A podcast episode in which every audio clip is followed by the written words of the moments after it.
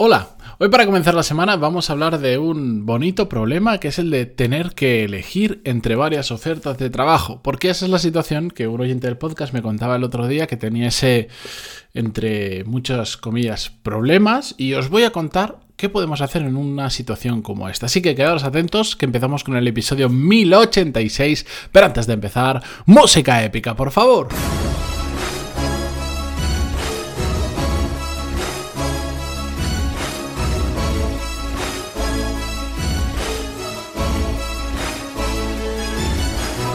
Muy buenos días a todos, bienvenidos, yo soy Matías Pantalón y esto es Desarrollo Profesional, el podcast donde hablamos sobre todas las técnicas, habilidades, estrategias y trucos necesarios para mejorar cada día en nuestro trabajo. Ay, ese bendito problema al que lamentablemente no todo el mundo se ha enfrentado, no es tan habitual, por supuesto, que es el de tener que elegir entre varias ofertas de trabajo. Yo sé que mm, eh, al contar esto hay quien dirá que, bueno, que quien se queje por tener ese problema de tener que decidir mm, se está quejando sin razón, que no sabe cómo es el mundo real, la cantidad de problemas que hay de verdad por ahí, que es un privilegiado, etcétera, etcétera. Es cierto, no es una situación habitual, ni es algo que le pase a todo el mundo, ni de forma frecuente, pero sí que es una situación que se da. Yo mismo he vivido esa situación y aunque no lo pueda parecer, mm, yo cuando leí el email de este oyente, que desde aquí le envío un saludo, él sabe quién es, cuando leí la situación empaticé mucho porque al haberla vivido sé que, aunque desde fuera puedes decir, uff, problema del primer mundo, la verdad es que en ese momento te encuentras en una situación eh, muy extraña porque dices, joder, a pesar de que digamos lo tengo todo, tengo esa capacidad ahora mismo de elegir entre varias ofertas, es un dolor, es un dolor y es un dolor más grande de lo que os podéis imaginar, porque lo que sucede en ese tipo de situación es que te entra un miedo terrible a tomar la decisión equivocada. Bendito problema, ¿no? Pero ahí está ese miedo y te hace sufrir y te, os aseguro que, mm, que puedes pasar días malos simplemente por esa sensación de decir, vale, está bien que tengo que, que puedo elegir, que no me voy a preocupar por eso, pero ¿y si me equivoco? ¿Y si estoy dejando una, pasar una oportunidad brutal porque tomo una mala decisión? Porque cuando solo tienes un camino que seguir, realmente no estás decidiendo. Bueno, puedes decidir coger un. Imaginar que estás buscando trabajo y al final, pues en uno te dicen que sí. Realmente sí que estás decidiendo porque decides seguir adelante o, o no, o seguir buscando. Pero hay muchas ocasiones, ya lo sabemos, en las que no puedes decir que no y simplemente mm, esa opción no existe y por lo tanto, mm, ¿qué haces? Sigues adelante y mm, eliminas la capacidad de decisión, porque imagínate, pues si tienes un problema económico grave dices sí o sí, tengo que empezar a ingresar dinero, mm, prácticamente me da igual lo que me ofrezcan, aquí me han dicho que sí, me meto y punto. Pasa también, ocurre también, es, de hecho es más normal que tener que elegir entre varios trabajos, pero cuando tú tienes la capacidad de decisión, ese miedo de tomar una mala decisión está ahí y es un miedo eh, que duele, os lo aseguro que duele y que os hace pensar muchísimo. La cuestión es que este oyente del podcast me decía, oye, pero ¿cómo puedo hacer para decidir entre una cosa u otra? Porque además es que no tenía em, dos ofertas, tenía varias a las que podía entrar. Pues al fin, yo estaba pensando sobre esto, estaba pensando sobre cómo lo hice yo en, en, el pasado cuando me enfrenté a ese problema y tuve que tomar una decisión. Y lo estaba viendo un poco como Perdonad la metáfora o el ejemplo, pero es un poco como cuando te vas a comprar un coche. Cuando te vas a comprar un coche, a mí que me pasó hace poco con esto de haber sido padre, que el coche que yo tenía antes era absolutamente lo contrario, ser padre de mellizos, no eran, no eran precisamente compatibles. Así que, y ya encima estaba en, en un momento en que lo quería cambiar, me vino perfecto, me tocó cambiarme el coche. Y hay tanta oferta, tanta oferta que tomar una decisión es complicado. Entonces, ¿qué haces? Porque al final dices, ah, es que pues, es una inversión. Un coche suele ser un, gasto, normalmente, un gasto bastante grande. No es, yo qué sé, a mí si me gasto eh, una, 10 euros en, en cualquier cosa y no me funciona, pues bueno, me da rabia, pero no me duele. Pero te compras un coche y después dices, mm, pues resulta que no me viene tan bien como yo pensaba, me habría venido mejor comprarme aquel otro, pues ahí sí que puede, ahí sí que puede ser interesante el dolor. Por eso yo veía la comparativa muy fácil. ¿Y tú qué haces cuando, por ejemplo, te vas a comprar un coche? Pues al final miras las cosas que a ti te interesan. Por ejemplo, en ese momento cuando miraba coches, ¿qué hacía? Hay miles de cosas que puedes llegar a comparar en un coche. Sí que es cierto que mm, varios estudios que he visto dicen que el factor principal por el que la gente se compra un coche es el precio y la estética. Pero, mm, por supuesto, todo eso influye, pero yo en mi caso tenía una necesidad muy particular, que era el de, oye, mm, pues tengo mellizos, tengo que meter a dos niños de golpe con sus sillitas en un coche y además tengo que tener un maletero suficiente para que entre un carrito doble, ojo, y que podamos viajar con él, con maletas, etcétera, etcétera. Entonces, pues miraba coches que tuvieran las condiciones adecuadas para, para esa necesidad que yo tenía, además de tener otras cosas en cuenta, como por ejemplo, pues yo soy una persona alta, mido un metro noventa y cuatro y no entro cómodamente en cualquier coche, por lo tanto yo buscaba que el interior del coche pues tuviera una, habitabilidad muy grande, que significa mucho espacio a los laterales, delante, atrás, em, que, me que, no me diera la cabeza en el techo, que me pasen muchísimos coches, bla, bla, bla, que tuviera un determinado nivel de comodidad, ya venía de un coche no era, no era súper incómodo, pero era bastante incómodo. Buscaba un coche que tuviese un maletero brutal, que se ajustase a un presupuesto, porque tampoco quería tirar el dinero a la basura. De hecho, mi intención era comprarme otro coche, pero con la venida de los niños eh, tuve que buscar otro bastante diferente. Bueno, buscaba una serie de características y entonces teniendo claro de, todo lo que, de todo lo que yo podía mirar, qué eran las cosas más importantes para mí, fui viendo qué opciones había y tomé una decisión. Pues exactamente mm, eso es lo que tenemos que hacer cuando tenemos diferentes ofertas de trabajo. Y yo os diría que aunque evidentemente hay miles de factores, como cuando vamos a comprar un coche que podemos mirar hasta el tipo de llanta que lleva un coche, en un trabajo pues podemos mirar hasta, ya lo sabéis, hasta la distancia que hay desde casa, de si podemos ir andando, si nos hace falta transporte público, vamos en coche, flexibilidad horaria, miles de cosas que podemos mirar, pero para mí hay dos que son en general las más importantes para una gran mayoría de personas. Después, evidentemente, hay casos muy particulares que dices, uff, yo tengo, no sé, no tengo el carnet de conducir y donde vivo no hay transporte público, por lo tanto, tengo que trabajar en un sitio que esté muy cerca de mi casa porque tengo que ir en bicicleta. Vale, quitando eh, casos muy particulares, en general, yo creo que hay dos cosas que tenemos que prestar muchísima atención a la hora de elegir. Uno es, por supuesto, que la empresa en la que nos vayamos a meter encaje con lo que queremos hacer, con nuestras metas, con nuestros objetivos, o mejor dicho, hacia dónde queremos ir profesionalmente. Esto es muy importante. He visto muchos casos de personas que dejándose llevar por otros motivos, como por ejemplo el sueldo, entran en empresas que les alejan de donde ellos realmente quieren ir o algo que es igual de peligroso, entran en empresas sin tener ni idea de qué es lo que quieren hacer profesionalmente, hacia dónde quieren dirigir su carrera y por lo tanto de forma aleatoria les puede salir bien o les puede salir mal.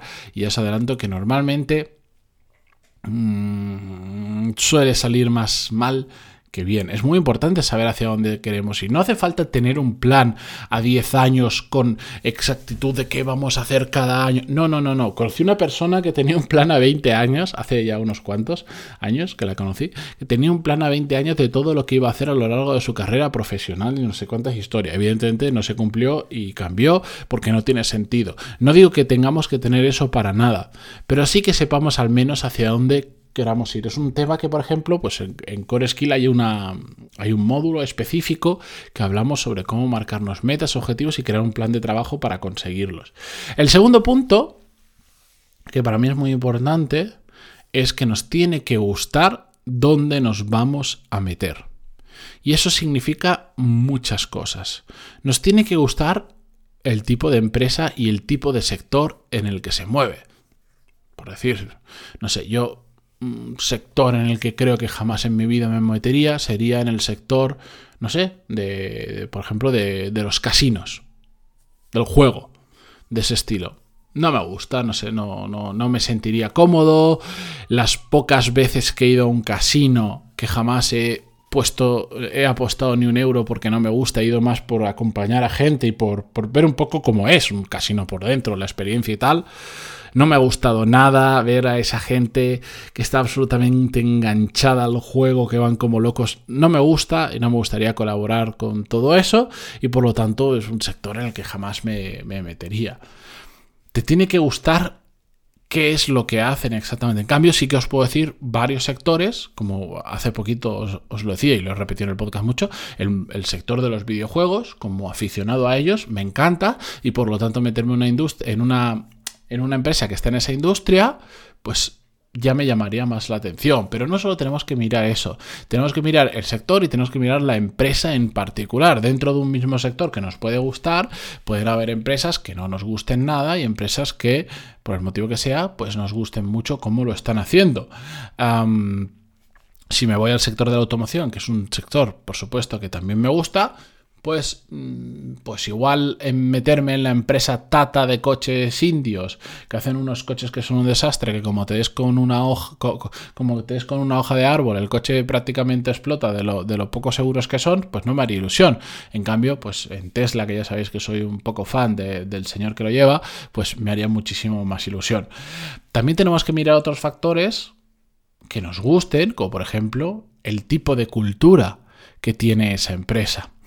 El, ¿Hoy qué es? Hoy lo estoy grabando esto el mismo lunes que lo edito, que lo estoy subiendo. Pues el jueves quedé con, con una persona, con un amigo que tiene profesionalmente muchísimo recorrido, muchísimo. De hecho, diría que es el profesional que conozco que más dinero gana, que con un sueldo mayor que he conocido en, mi vida, una salvajada. Eh, ha pasado por empresas muy grandes, es muy, muy bueno. Y, me decía que, bueno, él, ahora está buscando trabajo, se tomó unos meses de parón porque también ha sido padre, está en periodo de transición y, este, pues no es que tenga dos ofertas, este tiene 30.000 ofertas. Bueno, puede entrar donde le dé la gana trabajar porque es un perfil de los que hay pocos en el mundo. Y él me decía que está, tenía ofertas, yo sé el tipo de empresas que está aquí en España que tenía ofertas, no las puedo decir, pero mm, os podéis imaginar que de las top 10 de España, y me decía que, no, que cuando estaba yendo a esas empresas, cuando estaba intentando encontrar, a ver, ver qué cultura tienen, que no le gustaba nada, que la cultura de... Él no es español y me decía, la, la cultura de trabajo que veo aquí en la gran mayoría de empresas grandes, en las que él es el perfil para entrar a él, que no le gustaban, que él estaba acostumbrado a otro perfil muy diferente de empresa, grande, de otros países en los que había estado y que al final no va a quedarse aquí en España a trabajar por ese motivo y se va a ir a, otro sitio. Me decía que la cultura que él encontraba solo la encontraba en empresas mucho más pequeñas en España, pero que por el, bueno, que por sus intereses, por el perfil, por tal, tal, tal, no iba a entrar en ese tipo de empresas pequeñas. Entonces se tenía que ir fuera. Esto es muy importante. Yo lo tengo clarísimo. Viendo, bueno, estoy viendo ahora que ya llevo casi 13 minutos grabando, se va a alargar un poquito el episodio, pero no os preocupéis. A mí me pasa igual. Yo a mí me metéis en una empresa con una estructura súper jerárquica, súper burocrática, etcétera, etcétera, y me matáis. Seguro, a ver, a trabajar perfectamente, claro que puedo trabajar. Problema del primer mundo, ¿no? Pero no es el ambiente en el que yo buscaría meterme, salvo que hubiera una contraprestación de alguna manera o de varias muy grande. ¿Por qué? Porque no va conmigo, porque a mí me gusta mucho más el, tener cierta libertad en lo que hago, el, una cultura mucho más laxa, menos burocrática, que las cosas sucedan mucho más rápido, que no me haga falta la autorización de 14 personas eh, para cambiarme el portátil, por decirlo de alguna manera. Ya me entendéis, ¿no? Bueno, pues eso es muy importante tenerlo claro, porque a veces nos dejamos cegar por otros factores, como el dinero, como la cercanía a casa, como el nombre del puesto que queda muy bien en LinkedIn, y nos metemos en cualquier sitio. Tenemos que tener en cuenta, para saber dónde nos estamos metiendo, quién va a ser nuestro jefe, o quiénes van a ser también, por ejemplo, nuestros compañeros. Eso se puede. Claro que se puede tener en cuenta. Puedes hacer una búsqueda en LinkedIn, puedes pedirlo en entrevistas de trabajo. Puedes decir, oye, quiero conocer quién va a ser mi jefe, si es que no está dentro del proceso. Cuando tienes opciones para elegir dónde entrar, lo bueno es que puedes pedir cosas porque puedes negociar ese tipo de cosas. Yo esto lo he hecho, ¿eh? Yo he dicho, yo quiero conocer, en, mi periodo en el que estaba harto de trabajar solo en mi casa, sin compañeros y sin nada, y decidí que quería hacer algo más antes de entrar en The Power MBA, em, estuve en varios sitios, rechacé varias ofertas de trabajo, por suerte, y, eh, yo me acuerdo en una de ellas en concreto, que curiosamente ahora soy cliente de ellos, em, le dije, quiero conocer quién sería mi jefe y quién sería y quién es el CEO de la empresa, que después, casualmente, pues eh, por el tipo de puesto que me pedían, era exactamente la misma persona, pero lo pedí y, cuando avanzó el proceso eh, lo pude conocer y de hecho a partir de ahí solo traté con esa persona en el proceso de selección. Pero eso lo podía hacer porque podía elegir, porque yo en ese momento pues no necesitaba trabajar realmente para otro, lo hacía por mí porque, porque me estaba amargando de trabajar solo en casa, que esto es otra historia más larga. pero me puede permitir ese lujo, que igual, pues si tengo una necesidad de trabajar sí o sí por dinero y, no, pues, pues no voy a tensar una conversación o una negociación con eso. ¿O sí? No lo sé. Yo creo que es muy importante y yo siempre lo haría. Pero bueno, y más cosas que tenemos que tener en cuenta para saber si es un sitio donde nos gustaría meternos, por ejemplo, son otras condiciones que condicionan, valga la redundancia, nuestra vida, por ejemplo, qué horario tienes, qué flexibilidad. ¿Se puede hoy en día trabajar en remoto o tiene que ser 100% oficina? Cambia mucho la fiesta. Bueno, pues todas esas cosas al final las tenemos que averiguar, las tenemos que poner en una balanza y al igual que cuando nos vamos a comprar un coche decimos, oye, pues tiene el maletero grande, que es lo que busco, tiene mucho espacio interior, que es lo que busco, ah, pero después en precio es un poco más alto de lo que me gustaría y esta otra cosa tampoco la tiene, la comparo con el otro que no sé cuánto y haces una, yo me hago tablas comparativas en Excel que me encanta, muy sencillitas, pero así veo todo rápido y eso me ayuda muchísimo a tomar una decisión, pero porque miro las cosas que sé que para mí son importantes. Así que ahí os dejo esa idea si tenéis ese bendito problema de, tener que elegir entre varias ofertas de trabajo. Espero que os resulte útil. Y si aún no habéis llegado a esa situación, espero que lleguéis y sobre todo que, em, que vayáis preparados con este episodio a tener que tomar una decisión así. Gracias por estar al otro lado, incluso un lunes donde por lo menos en la Comunidad de Madrid es fiesta. gracias por estar en Spotify, Google Podcast, iTunes, Evox, donde sea que lo escuchéis y continuamos mañana. Adiós.